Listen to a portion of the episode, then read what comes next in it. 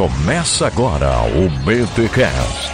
Teologia é nosso esporte. É fácil de entender,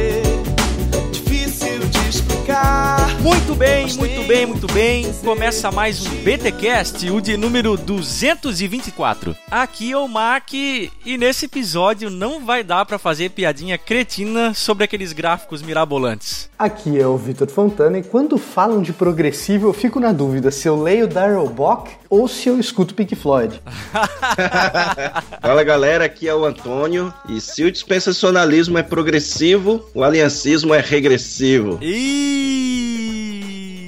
Eita, ó, ó, começou alfinetando, ó. ah, mas essa aí do Pink Floyd foi boa, viu? O maior fã que eu conheço de Pink Floyd é um amilenista, então. Eita, quem que é?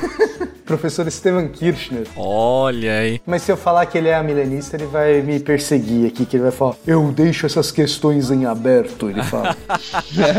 Muito bem, gente, estamos aqui. Você ouviu aí com Antônio Neto, ele que já participou anteriormente de um episódio sensacional sobre molinismo e também já falamos sobre pré-milenismo, o episódio 159, também com Antônio Neto. Tanto é que hoje, se você viu a arte desse episódio, vamos falar sobre dispensacionalismo progressivo. Então, provavelmente a parte escatológica não vamos abordar tanto, porque já temos um episódio sobre isso, tá? E naquele episódio 159 nós chegamos a arranhar um pouco lá sobre dispensacionalismo progressivo. Tanto é que prometemos naquele episódio que iríamos falar sobre o assunto e dedicar um episódio só sobre isso. E está aqui então, vamos cumprir a nossa promessa. E para isso chamamos então o Antônio Neto, que é um dos expoentes aí, um cara que conhece, um cara que defende o dispensacionalismo progressivo. Mas antes, vamos para os recados paroquiais. Fácil de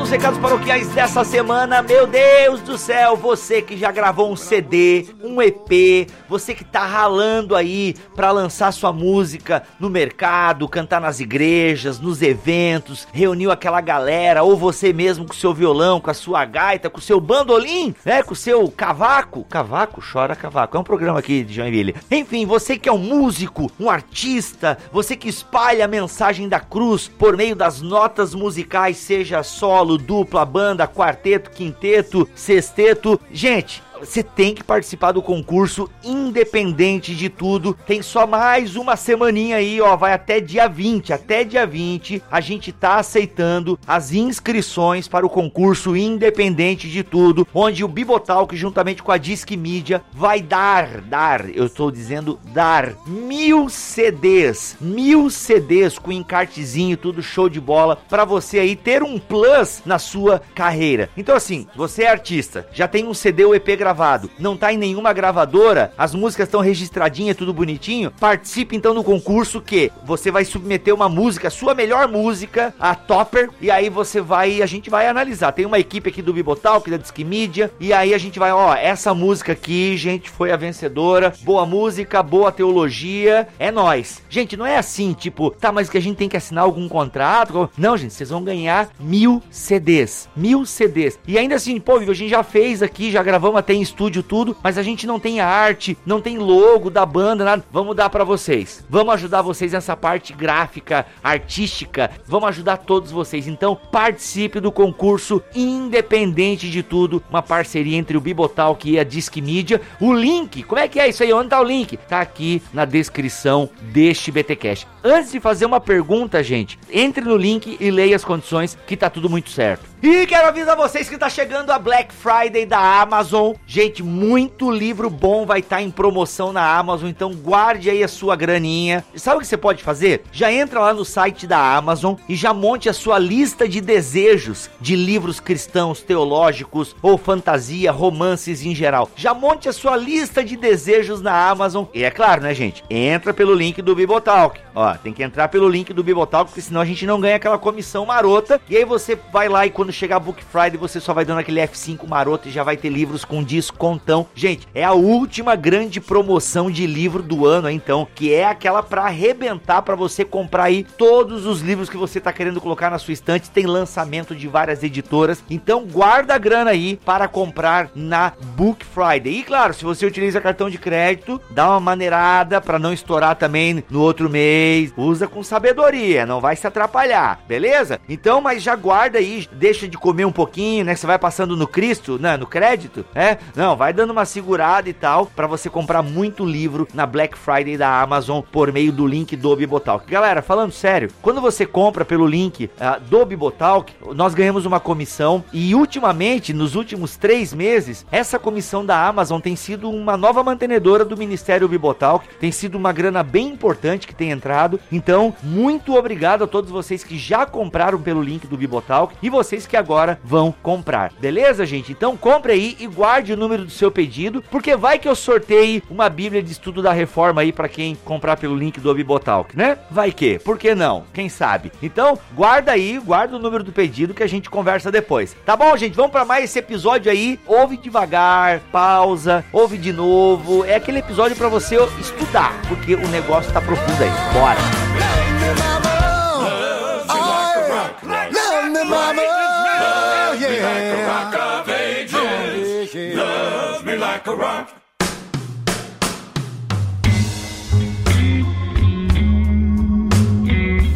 Gente, eu não sei se esse episódio se encaixa na série Plenitude dos Tempos, até porque não é necessariamente, como eu falei no começo, um episódio sobre escatologia, é, embora uh, a gente saiba do senso comum aí que o dispensacionalismo está muito ligado, pelo menos o, dispensacional, o dispensacionalismo vai ser um trava-línguas hoje aqui que vai ser uma beleza, né?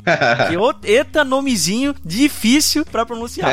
Mas olha só, tá muito aliado, né, a questão do dispensacionalismo com a escatologia, né? E como eu falei no começo, já temos um episódio 159 que nós falamos sobre pré-milenismo, mas hoje não vamos abordar tanto a questão escatológica e chamamos aqui, como eu disse, o Antônio Neto para falar sobre dispensacionalismo progressivo. E aí, Antônio, eu acho que a gente pode começar aqui fazendo algumas distinções sobre o que é, o que não é, não é? Já que o dispensacionalismo clássico ou talvez eu nem deveria chamar por esse nome, né? O dispensacionalismo que está na boca do povo, ele, ele é muito controverso não é? Então, quando a gente fala de dispensacionalismo, principalmente no meio acadêmico, o pessoal já, já meio que torce ah, o nariz. Até num outro podcast, eu acho que no 2D de Teologia passado, o Iago Martins, né? Que também é um dispensacionalista progressivo, é, falou sobre a dificuldade de, né, de, de se defender algo mais novo, porque o nome carrega uma série de. Como é que eu posso falar? De preconceitos, né? Assim como todo nome, eh, todo título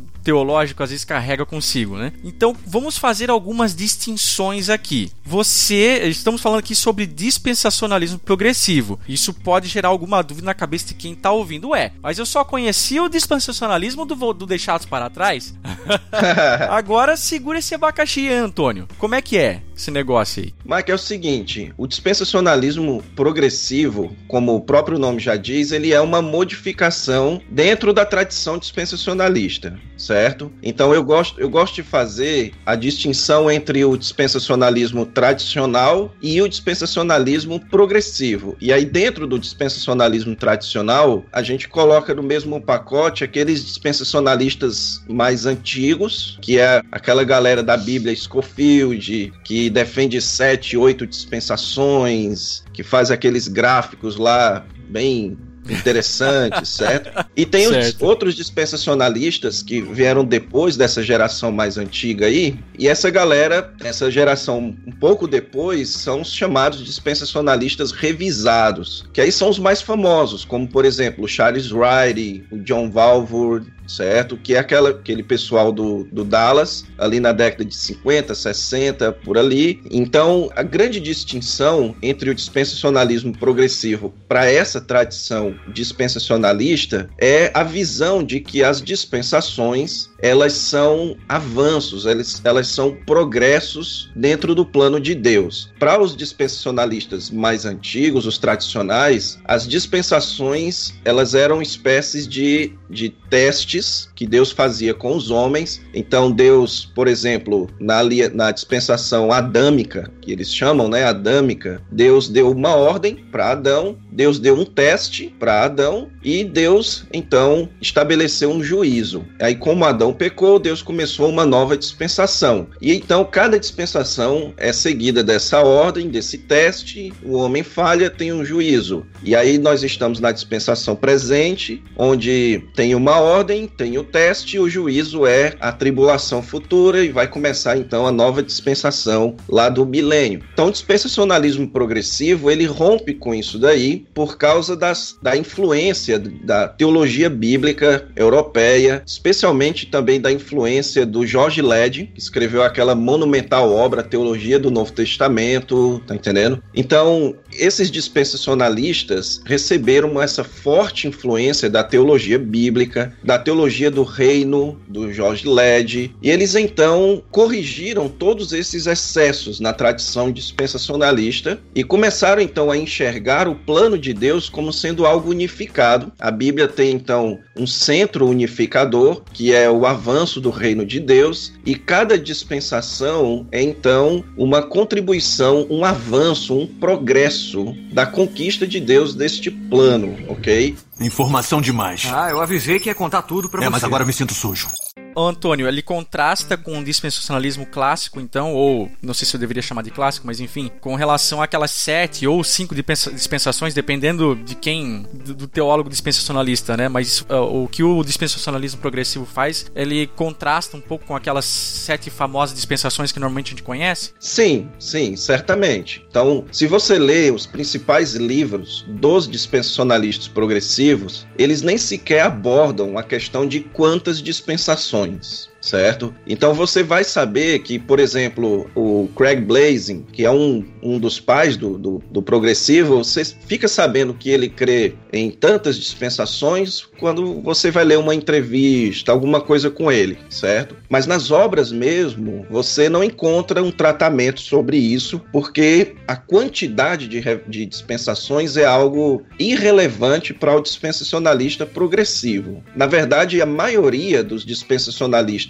que eu conheço, ou que estudam comigo, ou foram meus professores, eles pensam em basicamente três dispensações, que é a dispensação antes de Cristo, a dispensação atual entre as duas vindas de Cristo e a dispensação futura depois de Cristo, que é a crença de muitos aliancistas, por exemplo, que entendem que a Bíblia fala, né, de antiga dispensação, nova dispensação, tá entendendo? Porque para o dispensacionalismo progressivo, o mais importante é você entender que Deus tem um plano unificado e que ele faz esse plano avançar na história. E isso promove uma série de mudanças no dispensacionalismo, na tradição dispensacionalista, como por exemplo, a ideia de que Deus tem um plano para Israel e outro plano para a igreja, que é uma crença tradicional do dispensacionalismo. Que Deus tem um plano para Israel e Deus tem um plano para a igreja. Os progressivos, como eles entendem que Deus tem um plano e ele faz esse plano avançar na história, ele então vai entender que gentios e judeus e, portanto, a igreja, ela faz parte do mesmo do desenvolvimento do mesmo plano de Deus. E aí você começa a notar como o dispensacionalismo progressivo, ele, ele vai se afastando da tradição dispensacionalista e começando a se aproximar ali das outras tradições, da tradição aliancista, da, da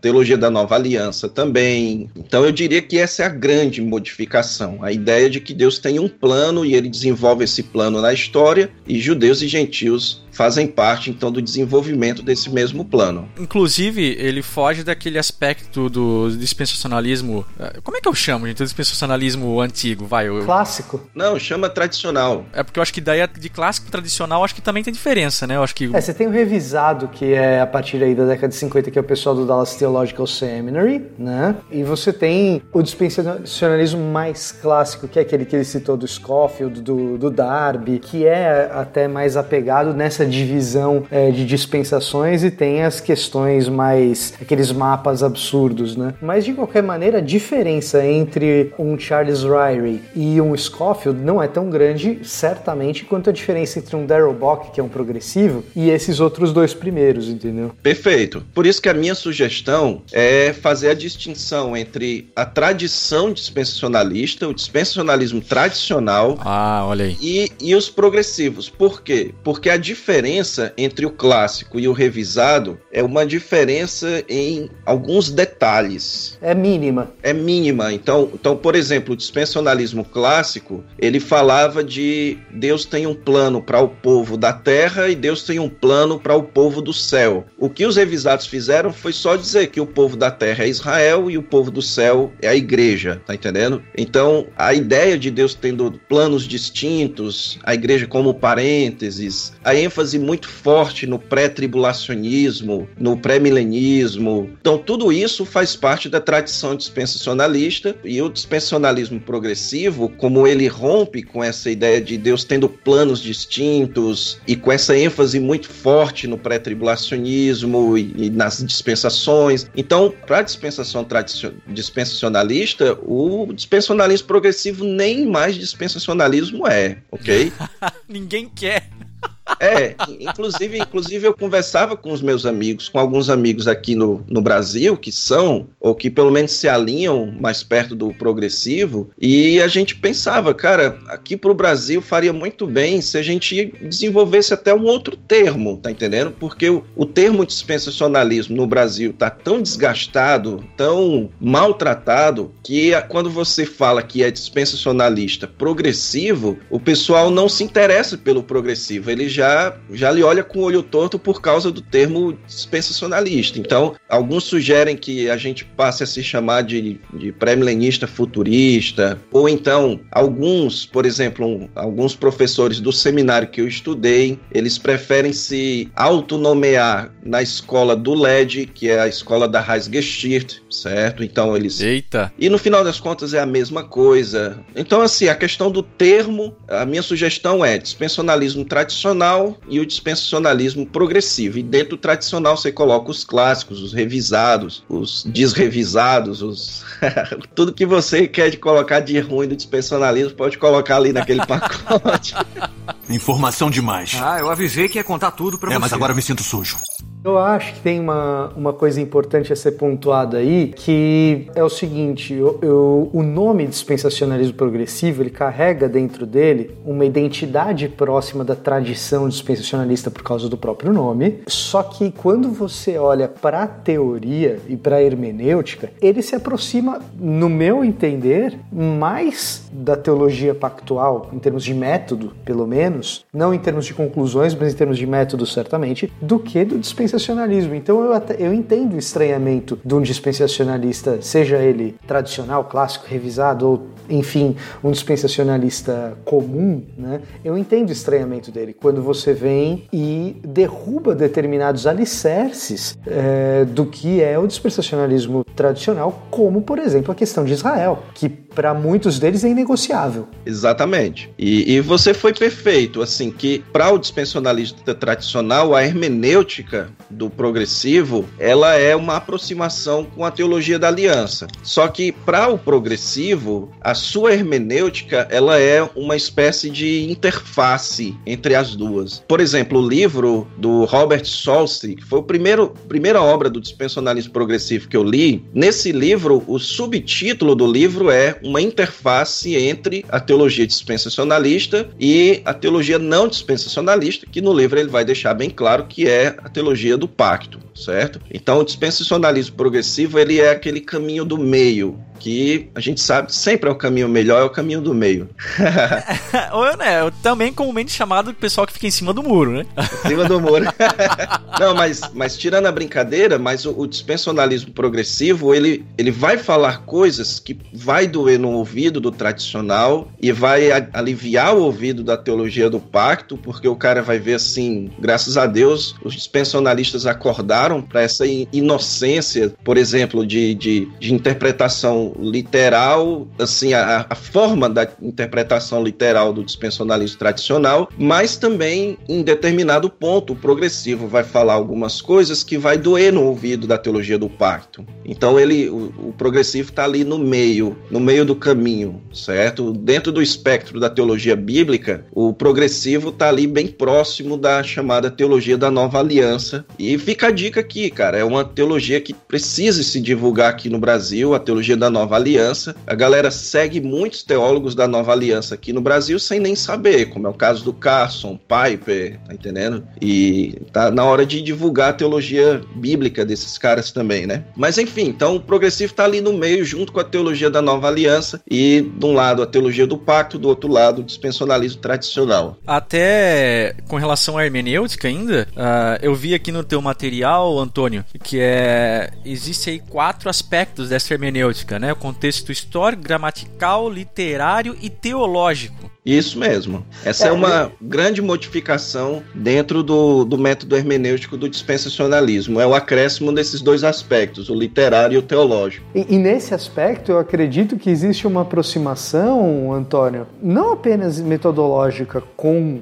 os aliancistas, vamos colocar assim, mas existe uma aproximação com a metodologia que a academia aplica de maneira geral. Então, quando você pensa em metodologia não apenas teológica, mas exegética, né? E a gente fala de qualquer acadêmico moderno, esses quatro pilares aqui, história, gramática, contexto literário, né? E gênero literário, posição canônica e a, as implicações teológicas e interrelações entre as teologias dos diferentes textos, isso é uma coisa que até mesmo a gente lá do método histórico crítico, liberais do histórico crítico, vão dizer, não, essas quatro coisas elas são inegociáveis, tem que ter. Perfeito, é exatamente isso. Então a, a, hermenêutica do dispensacionalismo progressivo, ela é resultado de, de avanços no estudo hermenêutico, certo? Assim, ela é, ela é o resultado no dispensacionalismo dos avanços dos estudos hermenêuticos. Então, se você pega as obras do Darrell Bock e do Craig Blazing, que vai ser traduzida ano que vem, com a graça de Deus, ela começa com um forte tratamento da hermenêutica e quem estuda a área da hermenêutica sabe que ali você está vendo as implicações dentro do dispensacionalismo de muitas ideias da linguística atual,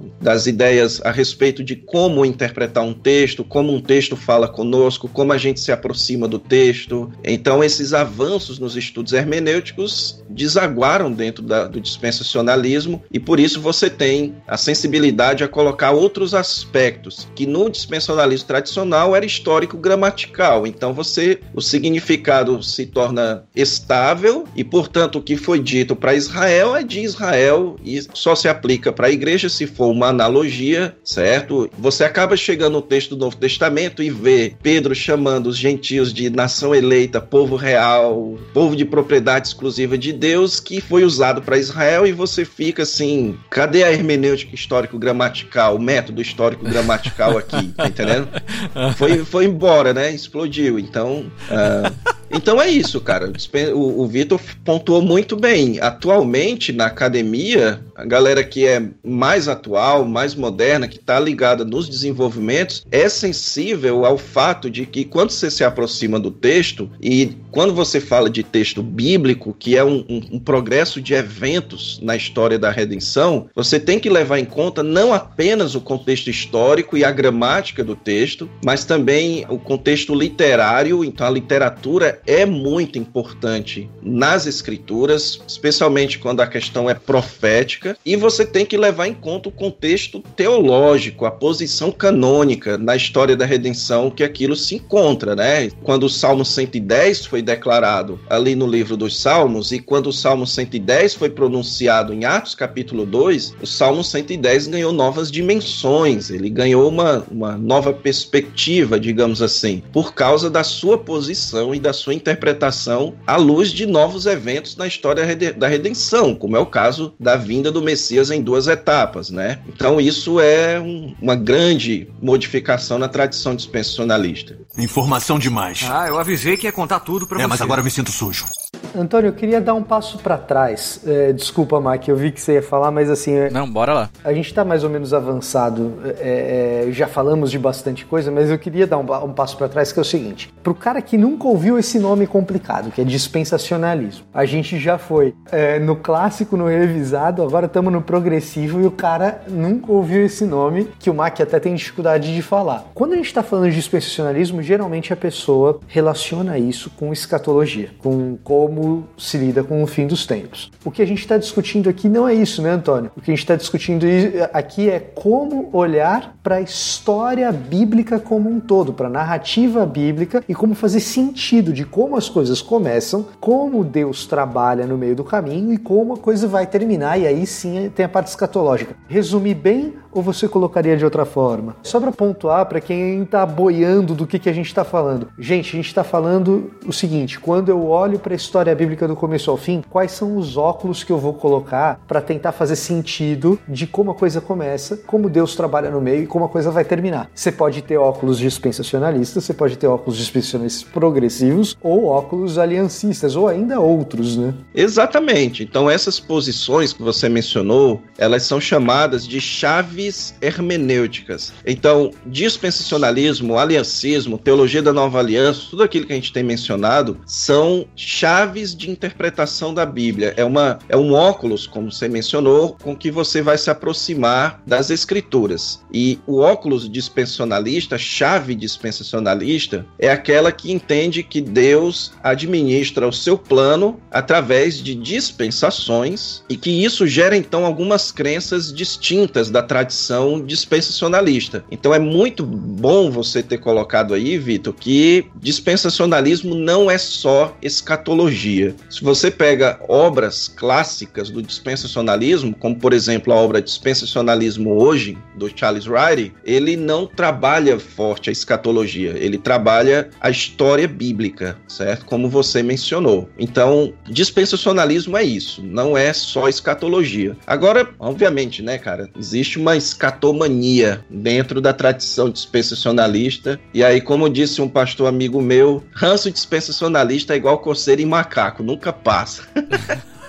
é, dispensacionalista tem. os- A tradição dispensacionalista é vidrada em escatologia. Os caras gostam é disso, sabe? Os caras viajam o mundo todo só palestrando sobre escatologia. É, eu, eu queria fazer mais uma vez, desculpa, Mac, cortar de novo, mas, Antônio, assim, o dispensacionalismo tradicional, e, e seja ele na forma mais próxima do dispensacionalismo clássico ou do revisado, eu acho que a gente ainda tem que fazer uma, uma distinção entre turmas que existem dentro dessas duas vertentes, né? Porque você pega gente que é muito séria e, embora eu particularmente é, discorde radicalmente de muitos dos pontos, inclusive do ponto de vista metodológico, é, tem gente muito séria com teologia dispensacionalista que gosta muito da escatologia, mas tem muita gente ah, ah, viajando o mundo, como o Antônio colocou, e fazendo dinheiro em cima de especulação futurista e que nada tem a ver com o dispensacionalismo que a gente lê nos livros de gente mais séria, com algum tipo de proposta acadêmica. Então é bom a gente fazer esse tipo de distinção, porque às vezes o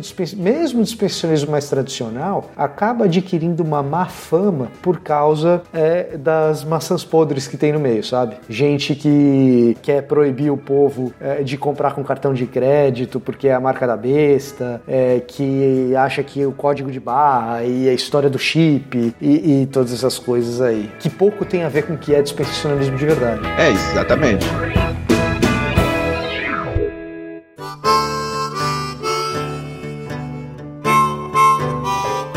Eu vejo assim como tendo sido uma capacidade que o dispensacionalismo teve, e nesse ponto bom, só foi mal usado, né? E não pelo dispensacionalismo em si, mas pelas pessoas que propagavam isso. Que é de fazer uma teologia mais popular, de fazer a teologia chegar um pouco na boca do povo. É claro que às vezes você perde o controle disso e a coisa chega a, a extremos, né? E daí você tem a necessidade das vozes acadêmicas de fazer as suas ponderações necessárias a respeito desses excessos, né? Mas eu acho que de certa forma isso foi um ponto positivo, vamos, vamos lá, uh, sobre o dispensacionalismo. Né? E aí a gente tá aqui hoje, né, usa o BTcast para tentar justamente é, fazer o pêndulo pender um pouco pro outro lado, né? Falar, ó, gente, é legal que a teologia chegue na boca do povo, mas a gente precisa corrigir algumas coisas, alguns excessos aí que foram cometidos durante muito tempo. Claro que não, eu, não tô, eu não tô falando com isso que tenho a pretensão de, num episódio, sanar todo o problema do dispensacionalismo no Brasil, não é isso. Mas aquilo que o, esse BTcast aqui puder fazer para ajudar as pessoas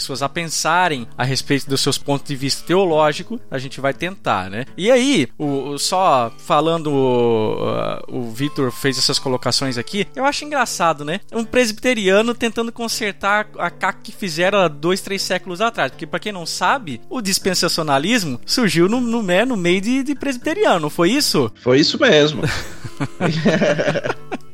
Foi isso mesmo. O dispensacionalismo surgiu das famosas conferências bíblicas e a tradição dispensacionalista tem essa ênfase muito forte da exposição bíblica, né? Na verdade, o dispensacionalismo surgiu para ajudar as pessoas a entenderem melhor a Bíblia. Tanto é que a, a, primeira Bíblia comentada, digamos assim, é a do Scofield, né? E se popularizou muito, o dispensacionalismo popularizou muito exatamente por isso, por conta dessa das fortes publicações dispensacionalistas. E infelizmente um sujeito inventou de escrever romances, né? Ou, ou, ou ficção, digamos assim. Eita. Um sujeito chamado Tim LaRey. Agora eu brinco, cara, assim, o dispensacionalismo é tão legal que dá para você escrever livro, histórias, fazer filmes sobre ele. A, a, teologia da aliança é tão sem graça, cara, que nem, nem filme dá para fazer, mas enfim. Não, a, gente, a, a, teologia da aliança ela produz outros tipos de alegoria. A gente pode pegar as crônicas de Nárnia, por exemplo, se você quiser. é, rapaz. é, as coisas. Narnia é um milênio, cara. Mas daí, cara, assim, o cara inventou de fazer o Deixados para Trás, e aí teve os filmes, e pronto, aí o chão. Aí tem o dispensionalismo da academia e tem o dispensionalismo, como eu ouvi, eu acho que foi no próprio BTcast lá do Iago, o dispensionalismo chão de igreja. E aí o, o, no chão da igreja rola de tudo, né? Aí se popularizou isso daí, cara. Por exemplo, a própria questão do pré-tribulacionismo, do arrebatamento, né? Então o que, que é popular? É a ideia do arrebatamento secreto, que a qualquer momento a gente vai subir, sumir e as nossas roupas vão ficar e aí vai acontecer acidente de avião, tal, aquela coisa toda. E isso é ficção, isso aí é, é, é o popular, é o que se popularizou. Véi. Se você pega as obras, por exemplo, de dispensacionalistas revisados como John Whitcomb, como o John Valvour, e dos dispensacionalistas progressivos como Craig Blazing, se você pega as obras desses caras a respeito do pré-tribulacionismo, você nota que existe uma defesa muito sólida que deve ter a sua devida consideração, que não é uma não é uma defesa uh, uma defesa apaixonada só de rom romanceada, tá entendendo? É uma defesa muito sólida, baseada em fatores exegéticos, fatores interpretativos, e que, muito embora você possa não concordar com o pré-tribulacionismo desses caras, mas você tem que levar a sério o argumento deles, tá entendendo? Então, você tá certo, assim, de o dispensacionalismo conseguiu chegar no chão da maioria das pessoas. Eu me lembro quando eu era criança que a gente tinha discipulado sobre isso, sobre escatologia do dispensacionalismo, certo? E a gente assistia vídeos, era passado na igreja, juntava a igreja toda para assistir vídeos mostrando como o mundo tá se preparando para a chegada do anticristo. e aí um filme assim, Retiros, cara. Me lembro de ir para Retiro que mostrava uma história do anticristo chamado Nicolau, tá entendendo? O nome do anticristo. mas, mas espera aí, mas espera aí. Quando você fala que o nome do anticristo é Nicolau, você tem duas coisas que você corre um risco tremendo. Primeiro de você achar que o anticristo é o Papai Noel. cara, nunca tinha pensado nisso. segundo, segundo perigo é, e aí é sério, né? É você permitir que a obra de ficção ela seja a tua chave hermenêutica. A, a chave hermenêutica aí já não é mais o dispensacionalismo, mas é a obra do Deixados para Trás. E eu acho que é isso que acabou acontecendo, né? Eu acho que é isso que acabou acontecendo. Eu acho que Deixados para Trás é, foi uma, uma obra de tal maneira influente que até quem não leu, leu. Não sei se você entende, você entende o que eu quero dizer, mas ah, se você sai na rua vestido de Darth Vader, mesmo quem não viu Star Wars sabe mais ou menos do que se trata. Você sai na rua vestido de Darth Vader, ah, aquele cara lá do cinema tal. O cara pode não saber exatamente quem é o vilão, mas sabe o que, que é. E deixados para trás no meio evangélico, principalmente, mas até no meio católico. Até no meio católico brasileiro, a influência é tão grande que mesmo o cara não tendo lido, o cara absorveu conceitos e ele pode até não saber de onde que veio, mas na cabeça do cara tem um anticristo, tem um arrebatamento é, é, secreto e tem um milênio porque alguém algum dia falou aquilo para ele. Isso foi popularizado em grande medida pelo, pelo Deixados para Trás. E o problema é quando o livro de ficção vira a chave hermenêutica para que você interprete a Bíblia, né? Informação demais. Ah, eu avisei que ia contar tudo pra é, você. mas agora eu me sinto sujo. Olhando por uma, uma outra perspectiva, eu também faria a palavra de alerta para os próprios aliancistas brasileiros, que é muito comum eles também considerarem como dispensacionalismo o deixados para trás. Eu já tive a oportunidade de lidar com muitos aliancistas que não tinham lido sequer a obra do, do Ryrie, digamos, que é a obra mais clássica, mais básica do dispensacionalismo, o dispensacionalismo hoje, né? Já tive a chance de ouvir de um aliancista que ele não receberia um dispensacionalista na igreja dele, porque o dispensacionalismo acredita em salvação por obras do Antigo Testamento e que o dispensacionalismo tem uma soteriologia arminiana. E, cara, isso não existe, cara. A tradição dispensacionalista floresceu dentro do calvinismo, tá entendendo? O, o dispensacionalismo brasileiro é que é dentro de um contexto arminiano, mas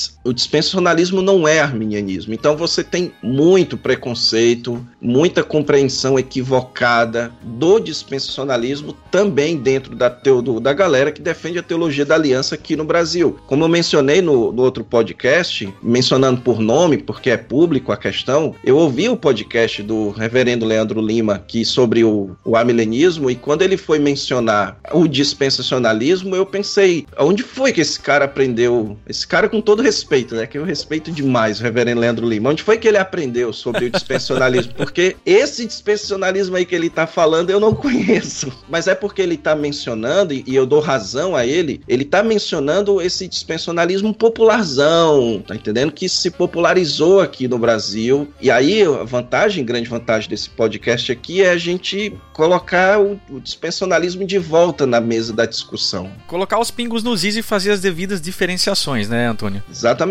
E eu acho, Antônio, que tem uma outra, uma outra questão que é a seguinte: por paradoxal que seja, porque o dispensacionalismo é a corrente dominante na cabeça das pessoas no Brasil, por paradoxal que seja, as melhores obras não estão traduzidas para o português. Exatamente. Isso é talvez um dos pontos nevrálgicos, porque a interação com, com o texto, por mais que na academia se leia em inglês e quando você fala assim, ah, a academia de, de Novo Testamento de hermenêutica no Brasil não é desenvolvida, né? Não, não, não existe pesquisa nesse sentido. Tem aula, né? As pessoas ensinam, mas não tem pesquisa. Mas quando eu falo academia é isso, professor de seminário, o cara que vai lá dar aula tal, a hora que ele vai produzir uma ementa e vai colocar literatura ali para os alunos do seminário lerem, é, ele tem muita dificuldade. O próprio Darrell Bock, o que está traduzido para o português, não são as obras dele sobre dispensacionalismo, são obras dele em que ele pratica exegese, né? Ele exegese um pouquinho de teologia bíblica. Então, eu confesso para você que quando eu tive contato com o Bock pela primeira vez, foi antes de começar, foi pouquinho antes de começar o seminário, quando eu comecei a ler, eu acho que foi o livro dele sobre Jesus, da, da Shed Publicações. Eu pensei, pô, esse cara é dispensacionalista? E eu tomei um choque. Então, é, é uma dificuldade que a gente tem que lidar. É uma dificuldade que, infelizmente, a gente tem que lidar no contexto brasileiro. E essa dificuldade é de todos nós, né? Que estudamos e nos aprofundamos e a gente tem que lidar com isso. Eu sofro muito, cara, com os dispensionalistas tradicionais. Sofro muito. Eu vejo publicações assim e eu penso, cara, é por isso que o movimento é tão desprestigiado por causa desse tipo de coisa. Um dia desse eu vi uma publicação no Face, o cara comparando os sete dias da criação com as sete dispensações, cara.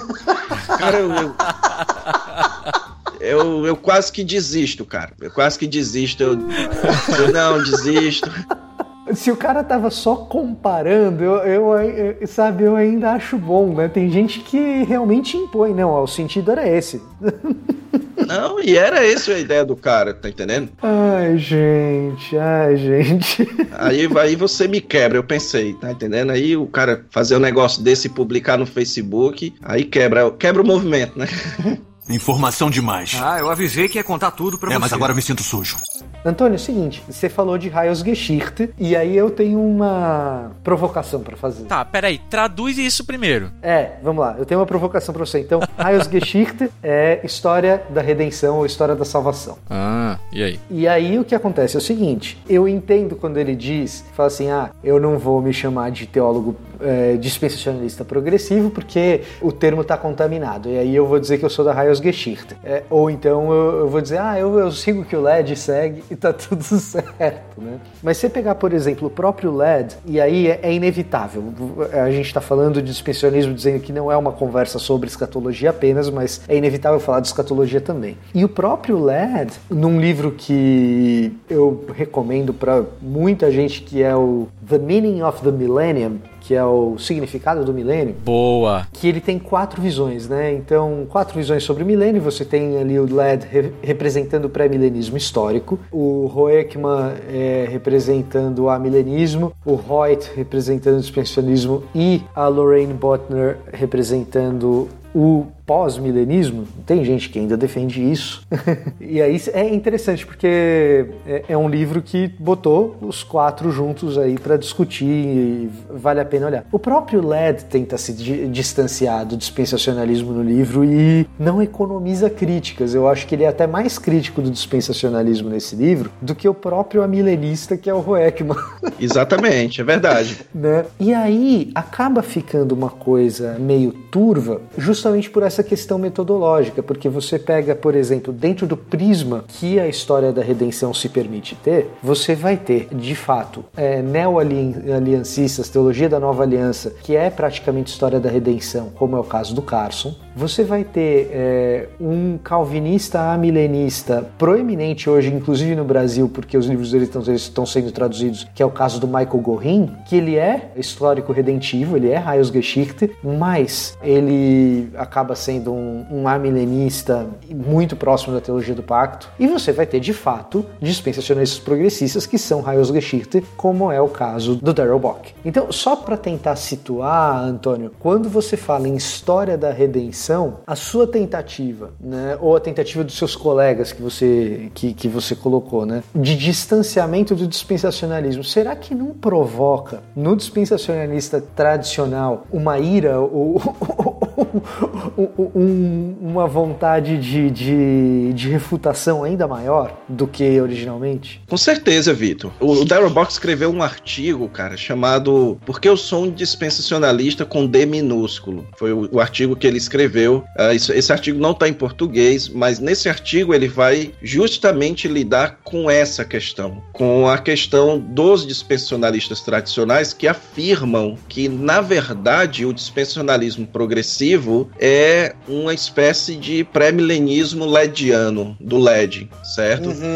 Ah, porque o, que que os progressivos fizeram com a teologia do LED? Eles apenas mantiveram uma distinção entre Israel e igreja, mas essa distinção é só quanto à questão do cumprimento das profecias quanto ao Israel nacional no futuro, que na verdade muitos da teologia da Nova Aliança também mantêm. Por exemplo, o Douglas Moo, que é talvez um dos mais famosos defensores da teologia da nova aliança, ele entende que ainda existem promessas para o Israel nacional, enquanto nação para o futuro. Mas o, o progressivo mantém isso que o LED não mantém. O LED, no, na teologia do Novo Testamento, ele vai ser bem claro que Deus agora deixou o Israel nacional de lado e ele agora trabalha com o novo Israel a partir dos seus discípulos, mas que no futuro vai haver uma conversão em massa dos judeus, mas isso não significa dizer que vai haver uma restauração da nação de Israel e um retorno da nação para a terra e tudo mais. Então a, a modificação do dispensacionalismo progressivo da teologia do LED é essa. Agora, todo o esquema metodológico da Heisgeschichte, que significa história da salvação, que lida com os atos redentivos de Deus na história, a ideia do já e ainda não, que na verdade Jesus não, não adiou o reino. A tradição dispensacionalista diz que Jesus veio, ofereceu o reino, como o reino foi rejeitado, Jesus adiou o cumprimento do reino para o futuro e começou então uma espécie de período uh, de era da igreja. O dispensacionalismo progressivo abraça a teoria do já e ainda não, que na verdade Jesus antecipou o futuro, que já trouxe o cumprimento sem consumação do futuro, que é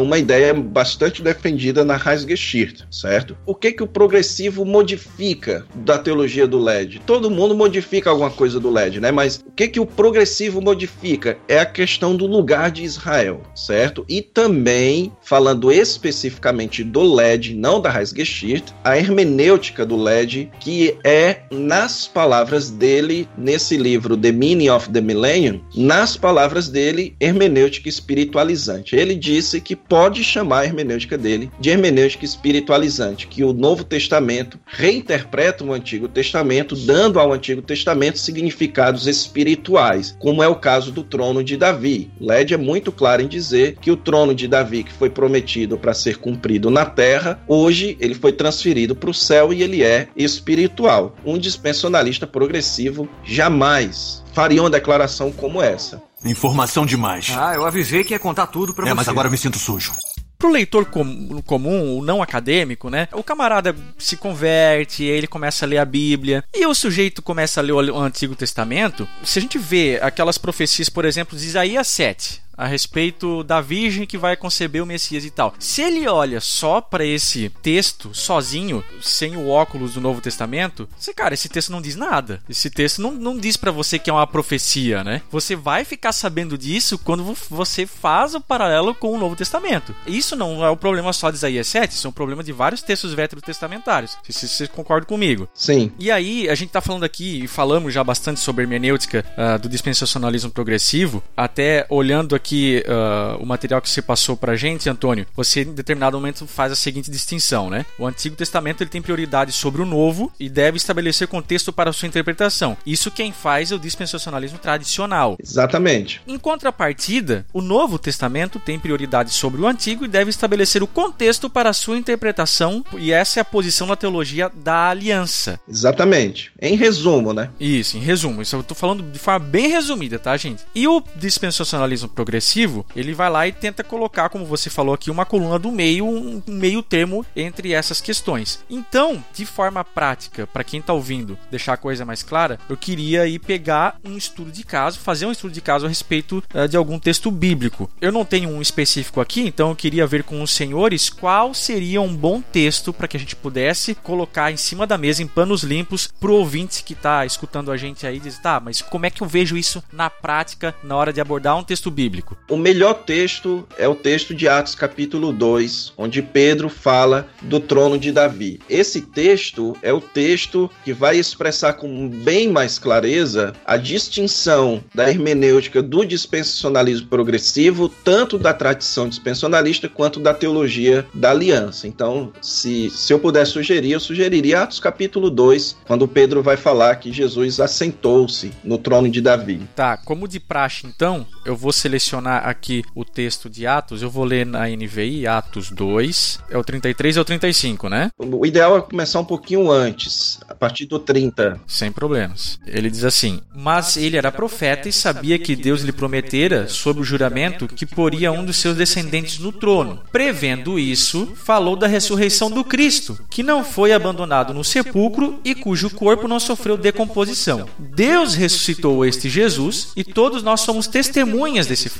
Aí o verso 33. Exaltado à direita de Deus, ele recebeu do Pai o Espírito Santo prometido e derramou o que vocês agora veem e ouvem. Pois Davi não subiu aos céus, mas ele mesmo declarou: O Senhor disse ao meu Senhor: Senta-se à minha direita até que eu ponha os teus inimigos como estrado para os teus pés. Aí fecha no verso 35 aqui. Não sei se você quer que eu leia mais pra frente. Só o 36, cara. 36. Portanto, que todo o Israel fique certo disto: Este Jesus, a quem vocês crucificaram, Deus o fez Senhor e Cristo. E aí? Pronto, qual é a questão que existe nesse texto? Aqui, o apóstolo Pedro está interpretando alguns textos do Antigo Testamento. O primeiro texto é o texto de, do Salmo 16, quando Davi diz lá: Pois não deixarás a minha alma na morte, nem permitirás que o teu santo veja corrupção. Pedro cita esse texto como argumento de que Davi estava falando não a respeito de si mesmo, mas a respeito de Jesus, porque Davi estava falando de ressurreição, de um corpo não sendo deixado na morte, não experimentando corrupção, como Davi não ressuscitou, e aí Pedro menciona o túmulo dele se encontra em nosso meio até hoje, logo isso daqui se refere a Jesus. Aí, por que que colocar a ressurreição de Jesus como tendo base no Antigo Testamento é importante para o argumento de Pedro? Porque o argumento dele é que foi através da ressurreição que Jesus foi exaltado. Então, o versículo 31 diz que, prevendo isso, prevendo que Deus havia jurado que o seu descendente se assentaria no seu trono, ou que seria elevado ou subiria ao trono, Davi estava falando da ressurreição. Então, o argumento de Pedro é que, assim como Jesus levantou na ressurreição, ele levantou ao seu trono, certo? Assim como Jesus subiu na ressurreição, ele subiu para o seu trono. Então, referiu-se à ressurreição. Então, quando Davi se refere à ressurreição, ele se refere ao cumprimento da promessa de Deus colocando um de seus descendentes no seu trono. E aí é que chega a questão, porque para o dispensacionalista tradicional, o trono de Davi, lá no Antigo Testamento, é um trono físico, literal, que estava lá na cidade de Jerusalém e que, portanto, quando o Antigo Testamento promete que um descendente de Davi vai assentar-se no seu trono, isso significa dizer que essa promessa só será cumprida se um trono for colocado na cidade de Jerusalém e o Messias literalmente sentar nesse trono. Então, por isso que o Antigo Testamento estabelece o contexto. Como o contexto do Antigo Testamento é um contexto de um trono literal, logo você não tem como admitir que esse trono seja de outra natureza. Ele é um trono literal. Portanto, o dispensacionalista tradicional, ele vai interpretar esse texto como dizendo o seguinte: não, a ressurreição é o critério para Jesus sentar no trono. Como Jesus cumpriu o critério, mas ele ainda não sentou, entendeu? Então, essa é a explicação deles.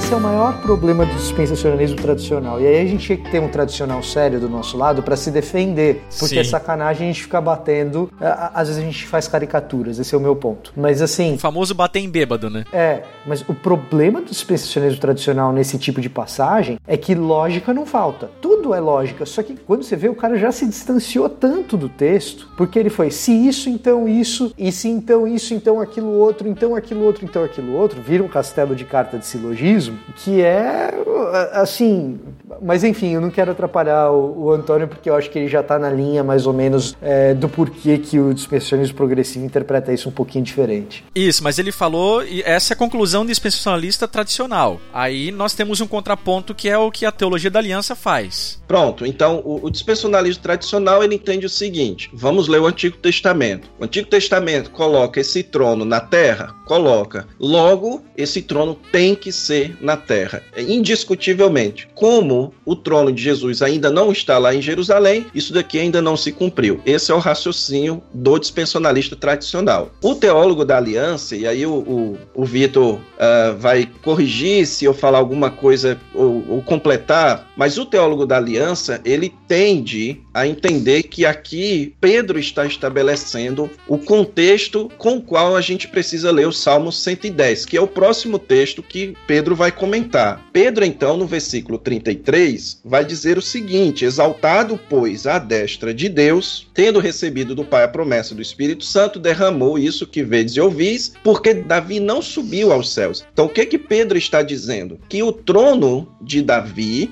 uh, no qual Jesus sentou, está no céu. Versículo 34, porque Davi não subiu aos céus. Então, o teólogo da aliança, ele tende a pensar o seguinte: se Pedro está me dizendo, então, que o trono de Davi está no céu, eu tenho que ir lá para o Salmo 110, e quando eu ler o Salmo 110, eu tenho que entender que ali, quando diz assenta-te à minha direita, logo é no céu. E o cumprimento, então, das promessas messiânicas do reino do Messias, elas então são celestiais, elas são espirituais, elas se cumprem em uma etapa, em um formato celestial. Então, você, se você lê, por exemplo, o texto do próprio LED, ali que tem uma hermenêutica bem assim como da teologia da aliança nesse sentido, ele afirma isso, que o trono de Davi, que era colocado na terra, foi transferido para o céu. Ele vai entender que o Novo Testamento fala de templo, agora é celestial, tabernáculo é celestial, povo, a ideia de povo de Deus também é um povo espiritual. Então, essa ideia de Pedro aqui está me dizendo então que o Antigo Testamento deve ser interpretado assim: o trono de Davi é no céu. Jesus então agora reina, mas ele reina no céu, ok? Aleluia. então vamos fazer seu aleluia agora. Então a pergunta é: aqui Pedro está me dizendo como interpretar o Antigo Testamento? O dispensacionalismo, não vou falar de mim, o dispensacionalismo progressivo então entende que você deve fazer o seguinte exercício: você tem que ler o texto do Antigo Testamento e entender o texto do Antigo Testamento dentro do seu contexto. Agora você tem que ler o que Pedro está dizendo e entender agora como o Salmo 110 está sendo utilizado nesse momento histórico, nesse momento em que o Senhor Jesus Cristo morreu, ressuscitou e foi assunto ao céu. Esse texto agora, ele portanto ganha novas dimensões. E a dimensão que o texto ganha agora é a dimensão celestial. Pedro está, portanto, afirmando que agora com a morte, ressurreição e ascensão de Cristo, o Salmo 110, portanto, possui uma dimensão celestial. O trono de Davi, o trono messiânico, sendo colocado no céu. Agora, isso significa então um método hermenêutico que agora tudo no Antigo Testamento era prometido de termos terrenos, agora é modificado para significar espiritualmente? Não. A teologia do dispensionalista, a hermenêutica dispensionalista progressivo é a chamada hermenêutica complementar, ou seja, Pedro aqui está adicionando, complementando, dando um novo referente para o Salmo 110. Agora, esse novo referente não anula ou não reinterpreta o Salmo 110 como ele deve ser interpretado dentro do seu contexto. Portanto, não só Jesus reina agora no trono de Davi no céu, como ele reinará no seu trono na terra no futuro. Agora, nós temos indícios no Novo Testamento de que o Salmo 110 também tem uma dimensão futura. Você tem, por exemplo, em Romanos, no final de Romanos capítulo 11, o apóstolo Paulo, ele quando ele vai mencionar lá que todo Israel será será salvo, ele diz o seguinte, em Romanos capítulo 11, versículo 26, e assim todo Israel será salvo, como está escrito, virá de Sião o libertador. E essa expressão virá de Sião o libertador, ela é uma menção ao Salmo 110, o versículo 2 certo? Então Pedro coloca o Salmo 110, versículo 1 no presente e Paulo coloca o Salmo 110, versículo 2 como escatologia, como algo futuro, certo? Além disso, em Atos capítulo 3, o apóstolo Pedro menciona aqui que no futuro haverá a restauração de todas as coisas, que dentro da perspectiva dos primeiros discípulos, como Atos 1:6 vai mostrar, envolve a restauração restauração de Israel. Quando Pedro menciona a restauração de todas as coisas, ele falando isso para os judeus, e claramente a ideia aqui é, é principalmente a restauração de Israel. Então, o que a gente percebe é que Pedro ele não dá ou ele não oferece uma reinterpretação do Salmo 110 como se ali fosse literal e agora é espiritual. E Pedro também não faz o que o dispensacionalista tradicional faz, que é o que? Dizendo, não, uh, ali é literal e portanto agora não se cumpriu. O dispensacionalista progressivo vai dizer o seguinte: o que Pedro faz é dar, portanto, ao Salmo 110 uma nova dimensão à luz dos novos eventos na história da redenção. Jesus já morreu, já ressuscitou e, portanto, assentou-se no seu trono, mas ainda não totalmente, ainda não, ainda não num contexto de consumação. A vinda do Messias é em duas etapas. Mateus 25 diz que o Messias vai assentar-se no seu trono no futuro. Então você ainda tem em Mateus capítulo 13 a ideia do Messias vindo para estabelecer o seu reino. Então você tem o Messias sentando no seu trono no presente e o Messias sentando no seu trono no futuro. Então você tem novas dimensões para o texto do Antigo Testamento. Então essa é a, a diferença de interpretação que o dispensacionalista progressivo faz, tanto da tradição dispensacionalista quanto da teologia da aliança. E tem muitos outros exemplos no Novo Testamento uh, disso funcionando também. Informação demais. Ah, eu avisei que ia contar tudo pra é, você. mas agora eu me sinto sujo. Antônio, eu, eu acho assim, cara, depois que você faz essa, é, essa explicação, aí não tem como te defender. Do, e aí eu vou te explicar do que, que eu tô falando. Eu sou capaz de imaginar um dispensacionalista tradicional escutando você fazer essa, essa explicação e ele vai falar: tá vendo? Esse pessoal não é dispensacionalista nada. Isso daí é teologia. Isso, isso daí já, já. Porque assim, a premissa básica do que é o dispensacionalismo tradicional foi nesse caso específico, foi completamente descartada, porque é algo que o dispensacionalismo tradicional não vai abrir mão esses cumprimentos literais. É, não, é, não, não, me complica não, cara. Agora, essa explicação que você acabou de fazer, um aliancista pode concordar em termos, você está entendendo? O cara consegue abrir mão de um ponto ou de outro e te encontrar no meio do caminho. Mas eu entendo o dispensacionalista tradicional quando ele escuta isso, ou quando ele escuta o Bock falando exatamente isso no comentário de Atos dele.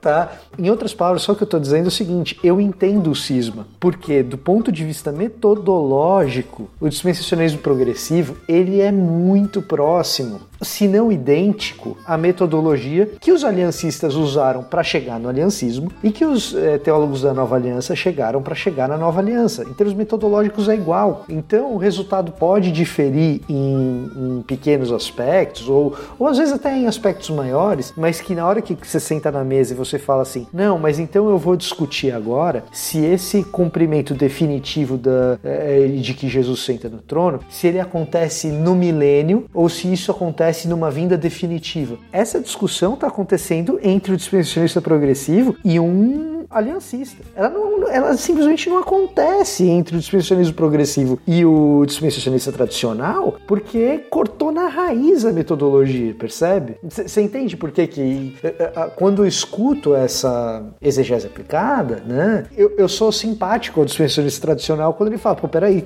eh, foram longe demais. Exatamente. A raiz é hermenêutica, né, cara? Cortou a hermenêutica, cortou a raiz. Você tem razão. Então, assim, eu, eu, eu sou capaz de entender, desculpa eu quebrar suas pernas, mas assim, Que- eu só não quero ter quebrado mais do que o rapaz lá dos sete dias da criação, mas Mas pra você ver como o pessoal da teologia da aliança é gente boa, né? Que é como se a gente fosse o irmão adotivo, que chega lá pro irmão que é um dos irmãos que é gêmeo, que, que briga com o outro irmão, e fala: vem cá, vem cá, vem ser meu amiguinho, deixa o teu outro irmão gêmeo pra lá, que é o que dispensacionalismo tradicional faz com o progressivo, né? Fala, sai daqui. É verdade. Eu, eu ouso dizer assim que o, assim, o dispensacionalismo progressivo, e me entendam bem, ainda tem como principal oponente no sentido de debate teológico a teologia da aliança. Isso é sem dúvida. Agora, quem mais odeia os progressivos são os tradicionais. Quem mais manifesta hostilidade são os tradicionais. Os teólogos da teologia da aliança são simpáticos. Eles elogiam o dispensacionalismo progressivo por corrigir os excessos do dispensacionalismo tradicional. Isso aí é, é bem verdade. Agora, se o debate se aprofundar, se a gente for para outros textos, por exemplo, como por exemplo a questão de, da relação dos judeus com os gentios de Israel e a igreja, aí os ânimos começam a se acirrar também com a teologia da aliança, né?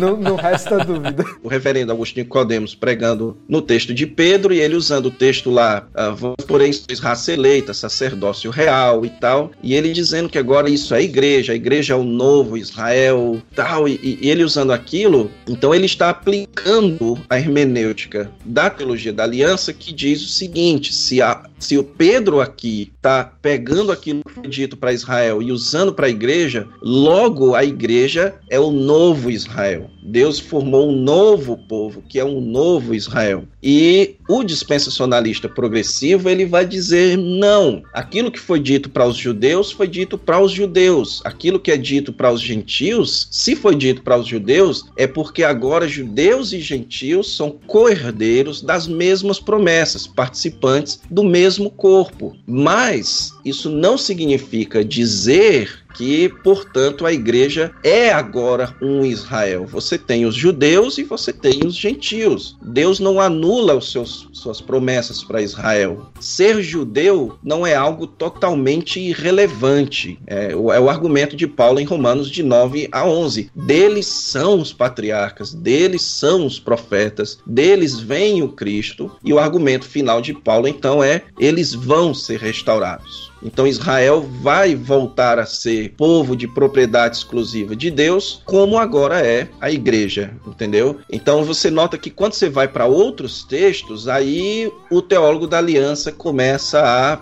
não gostar também. Mas no final das contas, não é como o dispensacionalista tradicional. O teólogo da aliança, quando olha para o dispensacionalista tradicional, tem a mesma sensação que eu tenho, certo? De colocar a mão na cabeça e dizer: meu filho, não vá por aí não, porque você está indo muito longe. Mas vocês sabem que depois dessa fala do Antônio aí, ô Vitor, o pessoal vai pedir um BTcast só sobre teologia da aliança. Vai ficar reclamando, é, vocês ficam falando aí sobre dispensacionalismo progressivo, nunca fizeram um episódio de teologia da aliança. Então vai se preparando aí.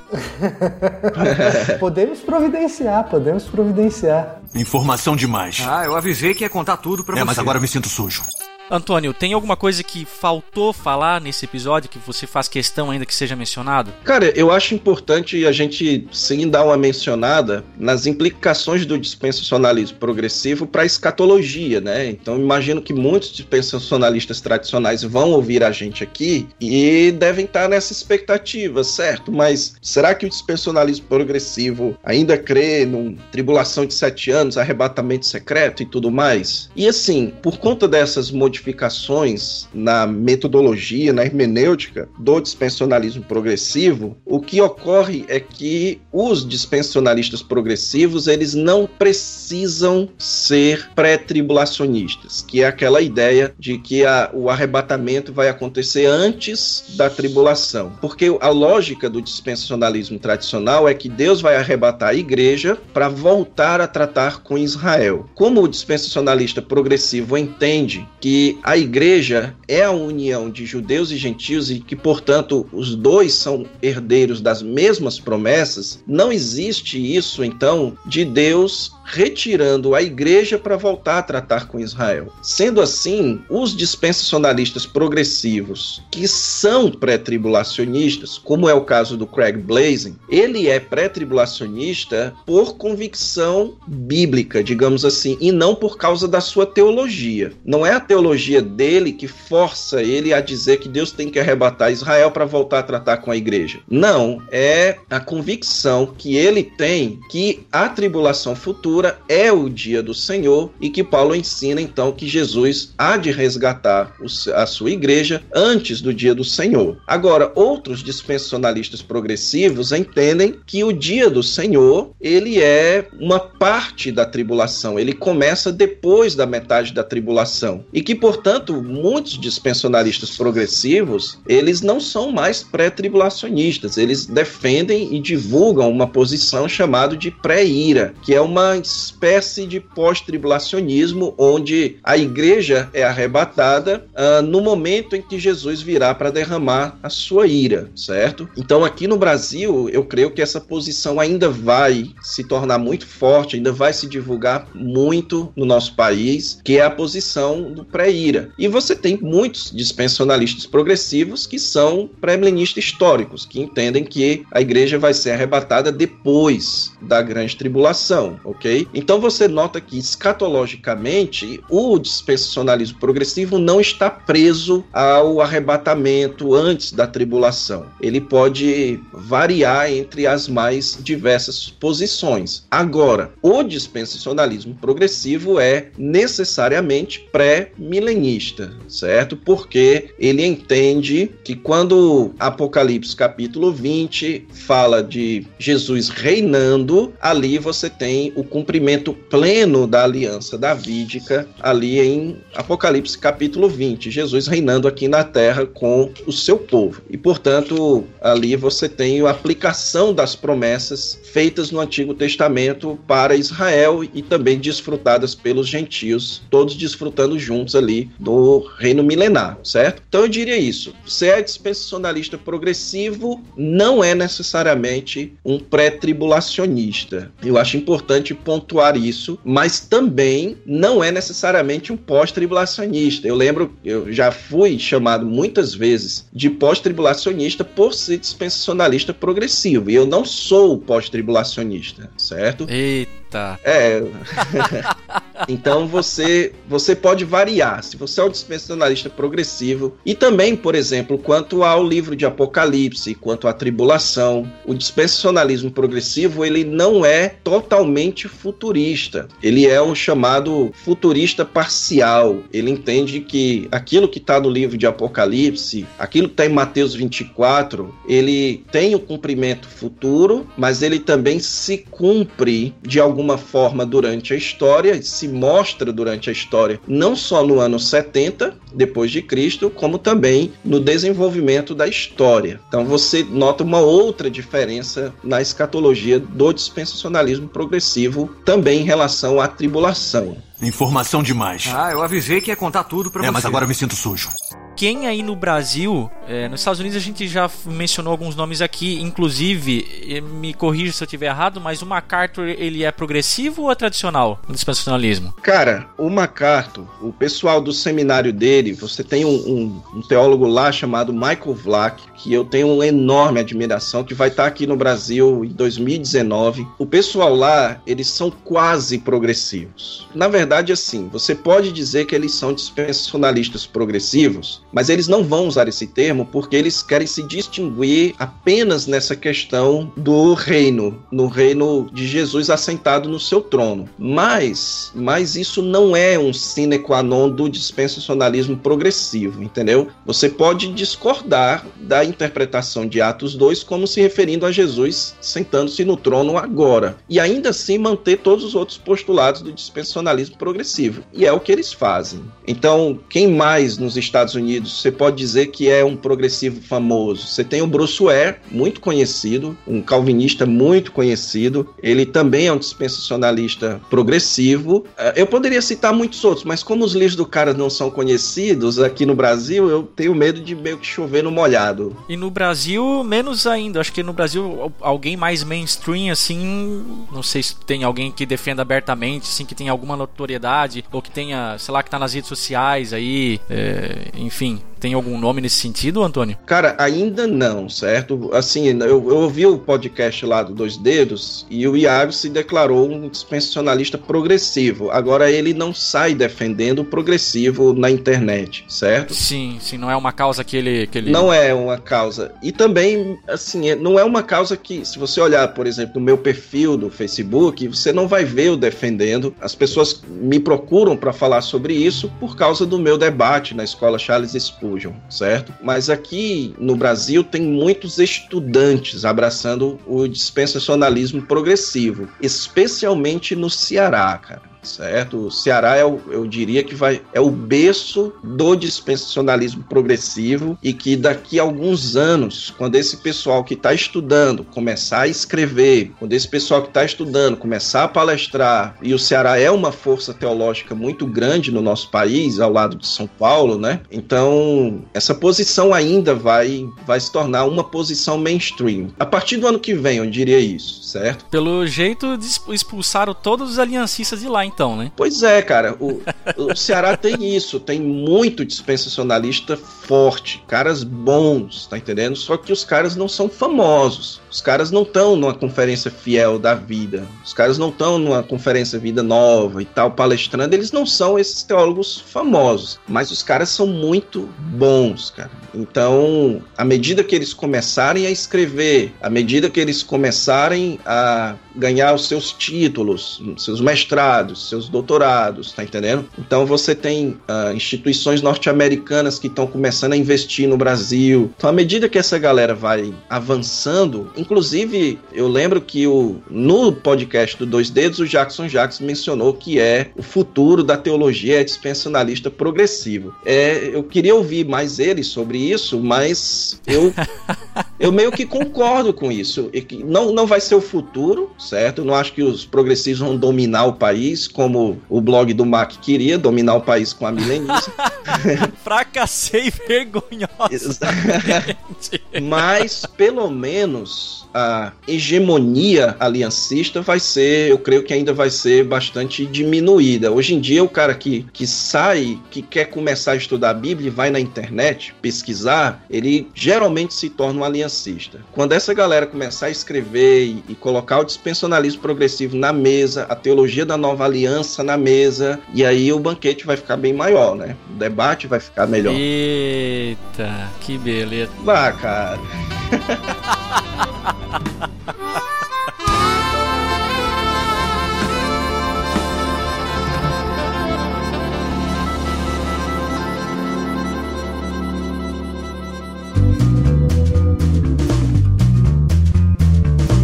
bem, gente, chegamos ao final de mais um episódio sensacional com o Antônio Neto e a participação do Vitor aí, que foi muito boa também. Uh, Antônio, eu sei que você está com alguns projetos aí, eu gostaria que você falasse deles e fizesse o teu jabá aí, então fique à vontade. E lembrando, pessoal, fazendo já um disclaimer aqui, que o Antônio Neto não representa a escola Charles Spurgeon no dispensacionalismo progressivo, quer dizer, é o Antônio quem defende essa teologia e a escola Charles Spurgeon não subscreve ela, tá bom? Só para deixar isso aqui bem claro. Pois é, Mac. Então eu sou professor da escola Charles Spurgeon e a escola Charles Spurgeon tem investido muito no treinamento online. A escola Charles Spurgeon está oferecendo um curso de teologia reformada online. É um curso de três anos por um preço assim muito em conta, 150 reais por mês. É um preço assim fantástico. Uh, então tem esse curso de teologia online, tem um curso de grego do meu amigo, pastor Felipe Prestes, que é um excelente professor de grego, e tem um curso que eu ministro, que é um curso de pregação expositiva, que é um curso completo, onde você pode estudar desde como estudar o texto, como estudar um tema das escrituras, como estruturar um sermão a partir disso que você estudou e também como entregar um sermão, que é a parte de oratória. Mas além disso, você também tem cursos dentro, dentro do curso de pregação, você tem curso de ISORD, como utilizar o ISORD para estudar um texto, você tem curso de fluxograma, como fazer um fluxograma do texto, que é algo fantástico, é um... Uh, eu imagino que o Vitor tem um canal aí sobre, que fala bastante do grego, sabe o poder do fluxograma na interpretação do texto. Sem dúvida. Então eu, a gente dá um curso de fluxograma lá também. E tem muitos outros bônus. Tem uma comunidade, a gente já está com uma comunidade de 400 alunos que são pregadores nas suas igrejas e a galera se ajuda com material, analisando pregação um do outro, dando dica de como melhorar aqui e tal. E tem um grupo do Facebook, o pessoal interage muito. Não tem mensagenzinha bom dia, mensagem motivação, não tem nada disso.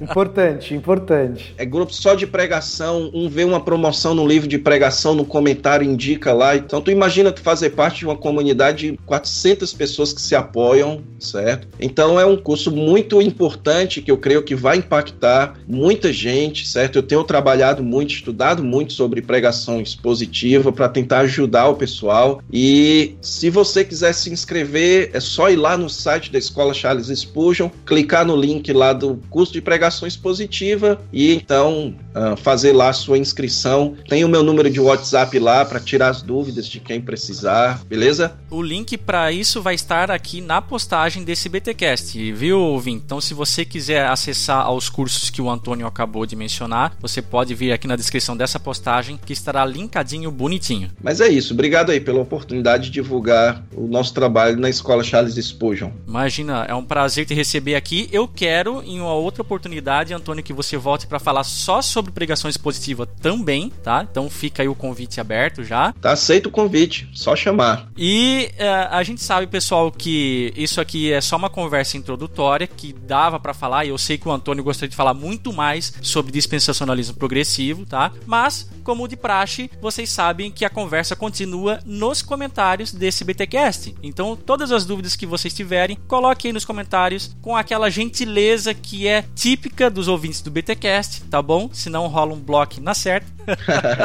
e eu sou o Mac, eu vou ficando por aqui e como sempre, teologia é o nosso esporte. Eu sou o Victor Fontana e com certeza o meu conhecimento hoje progrediu. Eita! Eu tenho que falar alguma coisa também? Isso, encerra aí e se você quiser despedir como, não sei se você encerra com bênção na sua igreja, com a bênção pastoral? Não, cara, Batista só diz assim, boa noite, até a próxima semana. valeu aí, Mac, valeu Vitor, foi bom estar com vocês. Valeu, galera. Eu vou me esforçar aí para tentar interagir com vocês nos comentários. Deixa lá que eu vou, prometo dar uma, um apoio lá, dar umas respondidas também pra galera. Muito bem, já que o sacerdócio é universal, né? Então, vamos lá. Deus te abençoe, te guarde, que o Senhor resplandeça a sua face sobre ti e tenha misericórdia de ti, que o Senhor sobre ti levante o seu rosto e te dê a sua paz. Amém. Amém. Amém. Este podcast foi editado por Mac Bibotalk Produções.